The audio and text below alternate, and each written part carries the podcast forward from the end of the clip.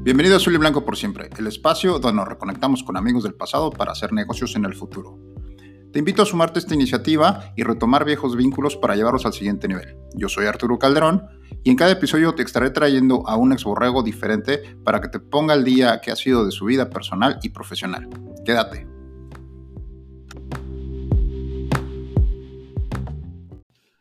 Bienvenidos a Azul y Blanco por siempre, donde se trata de reconectar a la banda borrega. Algunos de nosotros nos hemos perdido en ciudades lejanas y bueno, siempre es buena oportunidad para reconectarnos, para saber qué es lo que estamos haciendo. Y el día de hoy tengo la, el placer, el gusto, me acompaña en línea desde Canadá, está Cristóbal Guadarrama y nos va a platicar un poquito. Hola Cristóbal, ¿cómo estás? ¿Qué onda, eso? ¿Bien y tú? ¿Todo bien? ¿Listo? Me parece muy bien. Ok, vámonos. Primera pregunta. Este es el kickoff de Borregos Laguna. Dime tu nombre completo, de qué año a qué año jugaste en Borregos, cuál era tu apodo y de dónde eres originario. Y además, ¿de qué te graduaste? Mi nombre es Cristóbal Guadarrama Muciño. Jugué en Borregos Laguna, llegué el 28 de mayo del 2000 empezamos la temporada del 2000 hasta el 2003, que fue la, la última temporada de Borregos Laguna. ¿De dónde eres y qué te?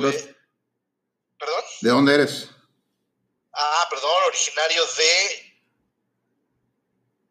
bueno, me, quedé pensando porque me acordé que mi viejo me dijo que nací, me acaba, es una historia nueva, pero me acabo de enterar que nací en la colonia Roma, eh, eh, en el DF, en la Ciudad de México, pero realmente crecí todo, todo el tiempo en Atizapán, en Zaragoza, en Atizapán y Tlanepantla. Uh, y eh, me gradué de, de, de LAE, licenciado en Mercadotecnia, en el 2004. Era el LEM, ¿no? Era el famoso LEM. no era LAE. Ok. Bueno, pues más o menos no, ya. LAE, LAE, ¿qué pasó? LAE ya está. ok, vámonos, primer cuarto. A ver, échanos un rápido recorrido personal de qué ha sido de tu vida desde que saliste del TEC de Monterrey o dejaste de estudiar de allá 2004. Desde 2004 de ahí salí, estuve nada más un año más en Torreón y en el 2005 salgo de, de, de Torreón y me voy a, a, a emigro a, a, Canadá con, con Stacy. Nos conocíamos y de ahí ya llevamos, ¿qué? Seis años juntos, o cinco y medio por ahí, y, y ahí ya, ya este, me dijo, ya no voy a regresar, tuve que tomar la decisión, nos fuimos a Canadá, y de ahí de, llegué a Canadá. O sea, no te preguntó, te dijo, nos vamos, ¿no? Sí, sí, prácticamente me dijo, hey, yo ya no regreso porque ya te acuerdas que iban a, a trabajar en la, en la escuela y, y, era por, por, por contratos de un año y un año ya me dijo, yo ya no regreso, ya, ya estuvo, nada, tú te ahogas. Y entonces tomé la decisión y quedé y desde el 2005. Eh, sí, al final creo que llegué en, en, agosto del 2005 a Canadá y ya son casi 15 años por ahí, acá. Ok, ¿y ahora qué, qué es de ti? ¿Tienes hijos? ¿Tienes perro? Así ¿Qué pasó es, con la danza? Eh, la danza, ¿te acuerdas de la danza? Danza migró con nosotros. De hecho, fue, un, fue un buen, una, un buen, una buena experiencia salimos manejando de Torreón, fuimos a, fuimos a México manejando, regresamos a Torreón, pasamos por Juárez, unos amigos de Juárez que tú bien conoces o conocías, la familia de, de, de Juárez nos ayudó y de ahí eh, salimos manejando de Juárez a, a, a, Boston y de Boston ya cruzamos la frontera ahí en Maine y llegamos para, para Canadá con la Danska. Eh, y de ahí, bueno, pues ya de ahí cruzamos, llegamos a Halifax, que es donde estoy ahora, en el Atlántico canadiense, y de ahí cruzamos todo el país, cada, a, Calgary, y, y, ahí empezamos también la familia, ¿no? Los niños nacieron en el 2009, Samuel y Diego, y Sofía nació en el 2011. Entonces, Samuel y Diego son gemelos, cuates, o cómo les llamamos? Son, son gemelos, son gemelos, la, la, la, la terminología correcta, creo, es, son, se llama gemelos fraternos, pero en México son bien conocidos como cuates. ¿Cuántos años tienen? Son cuatitos. ¿Cuántos años tienen los tres? Ya, tienen, ya, ya casi tienen 11, ya en un, un, par de meses cumplen los 11 y Sofía eh, cumple los 9. Ok, entonces ahora estás en Halifax, Canadá. No, estoy en una ciudad que se llama Moncton, ah, cierto, Moncton, Moncton. Eh, New Brunswick, que está a dos horas de Halifax, que, que Halifax, Nova Scotia, que es la ciudad más grande de, la región. Perfecto, pues ya nos diste el panorama de tu vida personal, que es de ti. Par de hijos, estás en Canadá, te llevaron a la fuerza. Muy bien, vámonos al segundo cuarto, que es el ámbito profesional.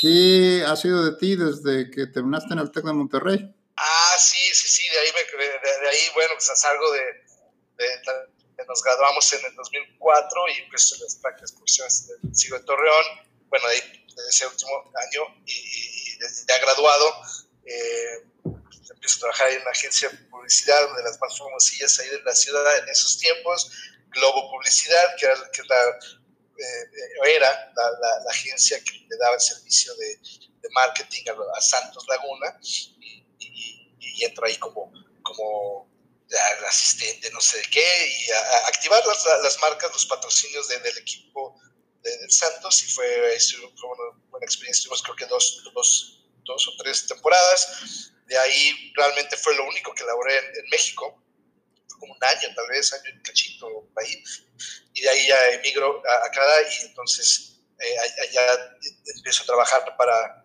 para, para un equipo de, de hockey eh, regional, eh, después me paso a una agencia, uh, perdón, una aerolínea regional también, estoy en agencias de marketing. ¿Todo dentro del área de marketing?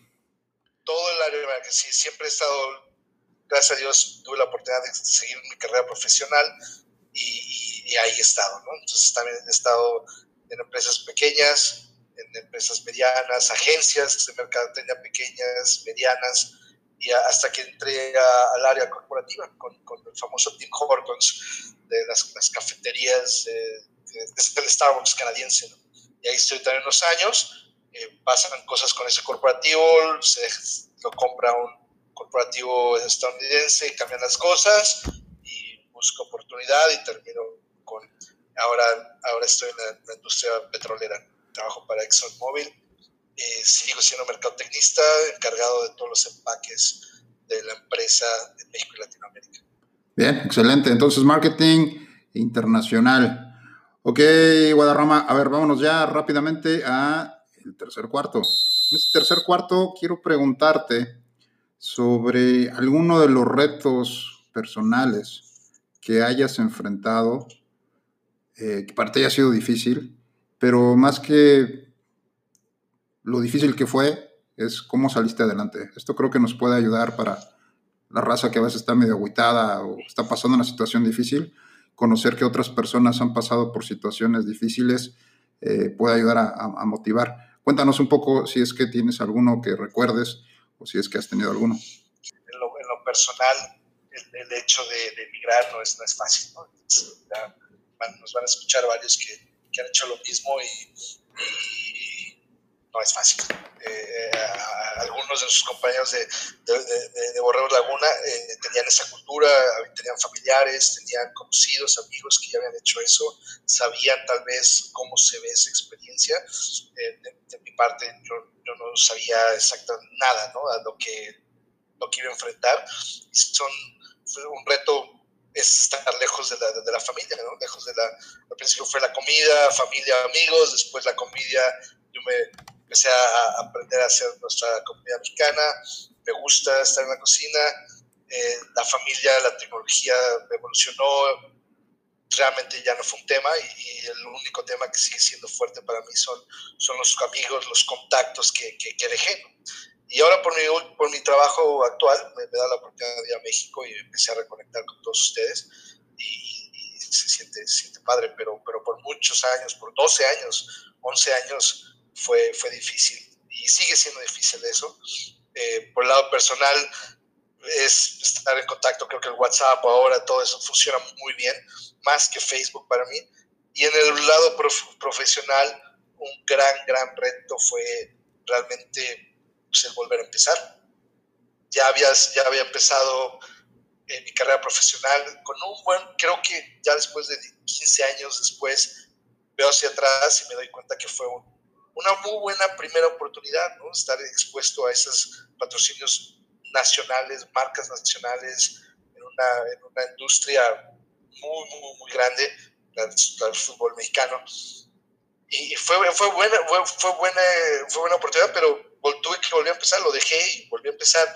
Y aunque no fueron muchos años, ese volver a empezar realmente me desfasó más o menos cinco años de una carrera profesional en, cuestión de, de, posiciones eh, adentro corporativo. Realmente me desfasé cinco años. Entonces, volver a empezar, cómo volver a empezar. Eh, yo hice, yo trabajé hasta gratis allá para, para tener una carta de referencia al principio, lo que hacían mis papeles migratorios, y eso fue lo más, un reto muy, muy fuerte. ¿Y cómo lo hice? Bueno, haciendo eso, O sea, me visualicé qué, qué voy a necesitar en 10 meses que tenga este permiso de trabajo, que era una carta de referencia, entonces me conecté con alguien que me, me, iba, sabía que me iba a dar esa, ese, ese documento o esa oportunidad ya en, en Canadá y, y, así empecé, pero, pero no, no fue fácil.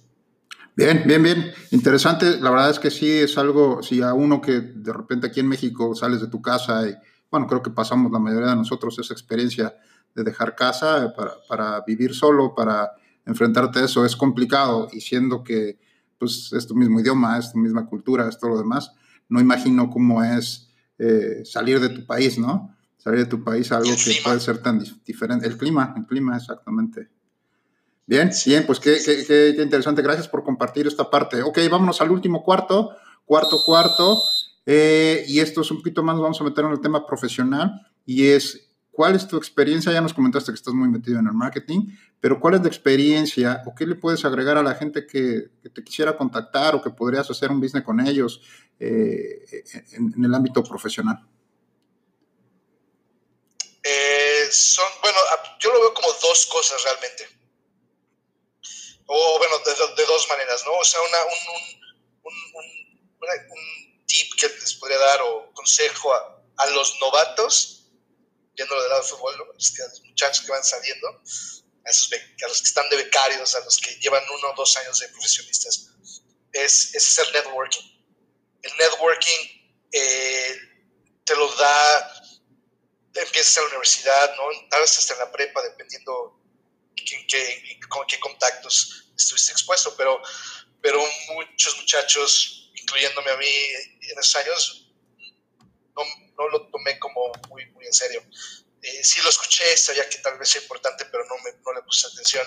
Y después de 15 años me doy cuenta que, que hacer networking, eh, hacer esa red de contactos es, es vital, ¿no? Entonces, eh, no lo tienes que hacer antes, si lo puedes hacer antes, te puede dar oportunidades antes, eh, pero si no, ya como profesionista, ya como uno, dos, tres años de profesionista, es muy buen momento para, para empezar a hacer ese networking y, empezar a cosechar en cinco, tres años después, ¿no? O sea, cinco años después de, de, graduado.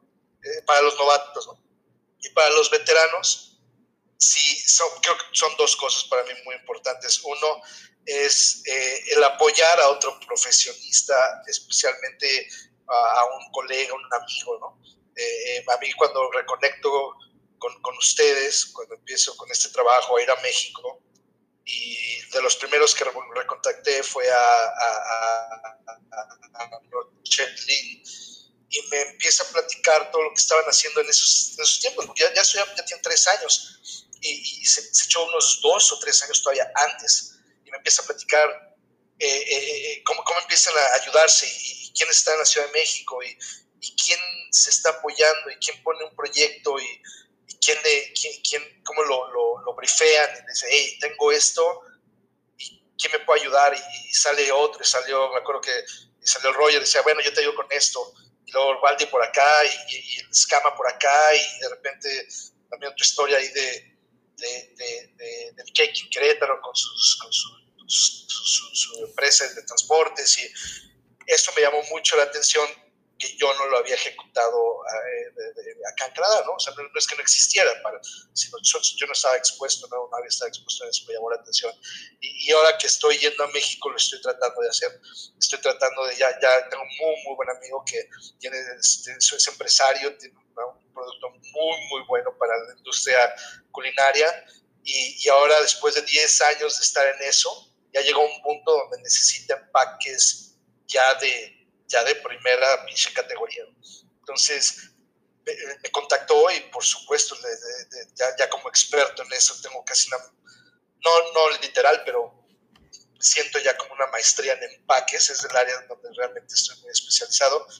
Le ayudé completamente, armamos su, su familia, productos, llamamos sus, empaques por presentación, con, hablando de NOMS, hablando de, ya todo, ya muy, muy metido en eso y, le ayudó muchísimo. Entonces eh, no tuvo que ir con un experto, no tuvo que ir a pagar por eso eh, y, bueno, fue, fue es, yo lo hice así, ¿no? O sea, pero no necesariamente es para no ganar dinero, sino puedes, puedes ganar dinero también y que sea ganar, ganar, ¿no? Entonces, eh, por un lado, apoyar, apoyar a otro profesionista y por último, eh, crear credibilidad. Ya después de 15 años de profesionistas, casi todos, llega un momento donde credibilidad es, para mí es lo más importante. En el área en el que estés, en el nivel en que estés, en la posición en que estés, en lo que, lo que estés haciendo, la credibilidad vale mucho para mí. Entonces, esta es la recomendación. Crea credibilidad y mantén esa credibilidad con, tu, grupo de trabajo. Bien, bien, excelente, Cristóbal. Muchas gracias por estos, estos consejos. La verdad es que sí, son, son este, muy valiosos. A veces no los pasamos por alto, ¿no? Pero sí es importante retomarlos y recordarlos. Ok, vamos a finalizar, vamos a relajarnos un poquito Vamos a hablar ya en el overtime. Estamos en el overtime. Quiero que me cuentes alguna anécdota curiosa que recuerdes allá de la banda de los Borregos Laguna. Eh, brevemente, no tienes que ser este, tan explícito, pero una que nos haga recordar y por qué no echarnos una carcajada. Ah, bueno, pues como no, este, hay una, hay muchas, ¿no? Hay muchas, pero ahorita se a la mente que después hasta, hasta fotos. ¿Me escuchas bien? Sí, te estoy escuchando Ah, perdón, es que bueno, tengo que cargar el, celular, perdón. Eh, una que me acuerdo y hasta tengo documento, tengo documentación fotográfica. Eh, el Super Bowl, el Super Bowl de, de, de ¿qué, fue año? Fue, creo que fue en 2003, 2002, llegan los, los, los Rara Riders y los, los Tampa Bay Buccaneers. Eh, estuvimos ahí en esa casa, no me acuerdo cómo se llamaba, era una de dos pisos, no te acuerdas eh, llegó ahí el Capi, llegó ya muchas razas, se llenó el refrigerador. Eh, por lo que más me acuerdo es, la época donde estaba eh, Julio Wallace. Ya, llegaba, ya llevaba unos, unas cuantas semanas o días sin dejar de beber. el reto chango. Que me acuerdo mucho. Ah, exacto, exacto. Me acuerdo mucho de eso porque se empezó, se empezó desde un día antes, en el sábado del PQ, y crudeamos ahí en la casa y preparamos todo para el domingo. Y creo, creo, que, creo que de ahí, no me acuerdo si ahí terminó Julio Wallace o ahí empezó Julio Wallace. definitivamente las fiestas de Super Bowl son esas cosas que se echan de menos. Eh, tal vez ahora no tanto porque ya la salud no nos los permitiría, pero sí, son buenos recuerdos, buenas anécdotas. Muy bien, Guadarrama, pues muchas gracias por acompañarnos en este eh, episodio. ¿Algo quieras agregar para la banda? ¿Algún mensaje? ¿Algún comentario final? Sí, sí, sí, me gustaría agregar algo. Me gustaría preguntarte que este, si ya me vas a agregar al grupo, el grupo famoso de la boda, güey. Si ya me vas a. Porque no me ha llegado nada de pinche grupo ni nada. A ver cuándo me invitas, güey. Pronto, pronto, pronto. Ahí estamos este, en eso. Ok, rápidamente, ya por último, Guarrama, dinos en dónde te podemos localizar. A lo mejor man, pásanos tu correo electrónico profesional, preferentemente, y tus redes sociales. A lo mejor alguno no te tiene por ahí en tus redes sociales. No vamos a poner tu número telefónico, pero pues tal vez tu correo electrónico por si a alguien le interesa acercarse a ti para tener algún proyecto, para aprovechar eh, tu experiencia en algo, pues pásanos tu correo y tus redes sociales. Claro que sí, claro que sí. Eh, ah, fíjate, aunque soy mercotecnista, eh, no, tal vez porque ya llevamos muchos años en esto, no entiendo bien las redes sociales y tengo mucho, les tengo mucho respeto. Eh, pero no, no estoy muy activo, estuve muy activo, pero ya no. Realmente donde me puedes encontrar es, es el correo electrónico, es guadarrama.cristobal.gmail.com. Ahí realmente es, donde checo mis cosas personales. Estoy muy activo en WhatsApp. los, que, los que están en el grupo o en diferentes grupos en WhatsApp les pueden pasar mi contacto y contactarme de esa manera. Y creo que es, lo que está haciendo es excelente, eh, porque creo que, creo que así es como, cómo la sociedad debería de funcionar. Eh, si yo les puedo ayudar a, a, cualquiera de nuestros contactos que nos estén escuchando eh, en el área de, de, marketing, porque no nada más es, hecho paques, ¿no? O sea, cualquiera de marketing que tenga su negocio, que quieran empezar un negocio, podemos hablar de, estudios de mercado, focus groups, podemos hablar de lo que necesiten, por supuesto, de paques y me gustaría mucho uh, apoyarlos, cuando sea, como sea, cuando quieran. Muy bien, pues muchísimas gracias una vez más, Cristóbal. Gracias a todos ustedes, queridos podscuchas. Esperemos que se vayan sumando poco a poco a este movimiento. Eh, nos escuchamos próximamente. Ya tenemos agendados a varios voluntarios, afortunadamente. Gracias, Guadarrama, otra vez. Y nos escuchamos en el próximo episodio. Gracias,